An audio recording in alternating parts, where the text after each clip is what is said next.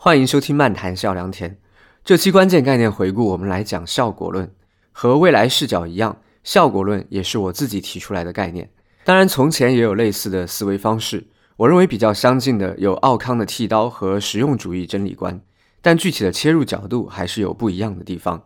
在节目中，我还提到了一个和效果论相近的术语——结果论。结果论和义务论是规范伦理学的两大流派。这两种主张强调的是判断是非对错的标准。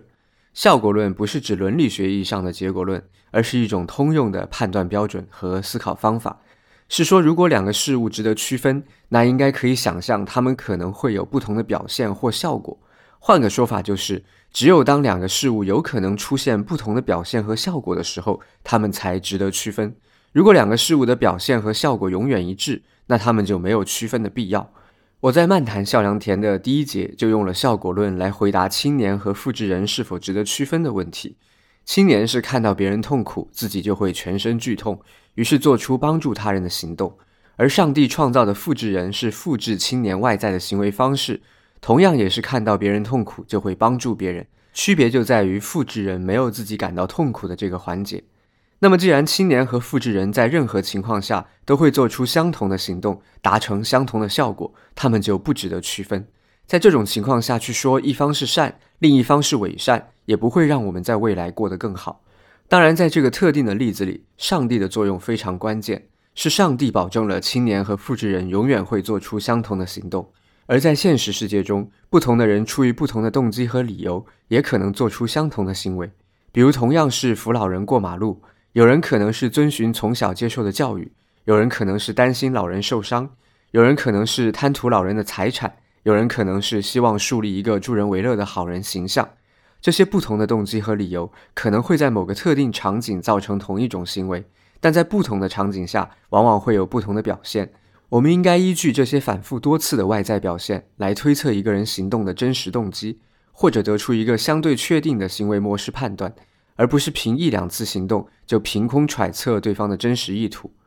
效果论并不完全排斥讨论外在表现之外的像动机、原因、理由之类的东西，但是效果论会把效果、把外在表现放在更关键的位置，因为像动机、原因、理由等等很多我们常用的概念工具，并不像外在表现这样可以直接观察和验证。你可能凭直觉认为对方做这件事的动机是如何如何，但这种直觉判断并没有充分的依据。我们能够确认的就是对方的外在行为表现。如果是单次行为，那我们应该对这次行为背后的动机和理由保持相对开放的意见，会有很多种可能。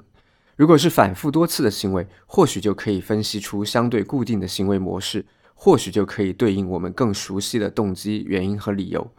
也就是说，如果我们要谈论那些没有办法直接观察和验证的东西，最好把谈论这些东西的基础建立在能够观察验证的事物之上。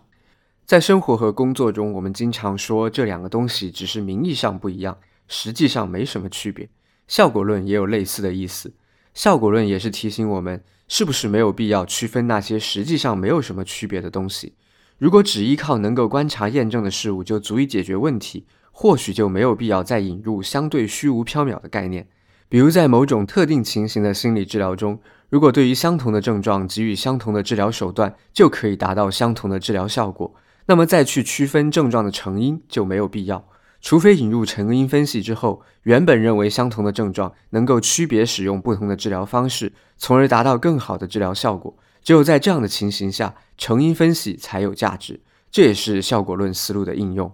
这期关键概念回顾里提到了不少概念术语，文稿中也给出了相应的英语，感兴趣的朋友可以自行搜索了解。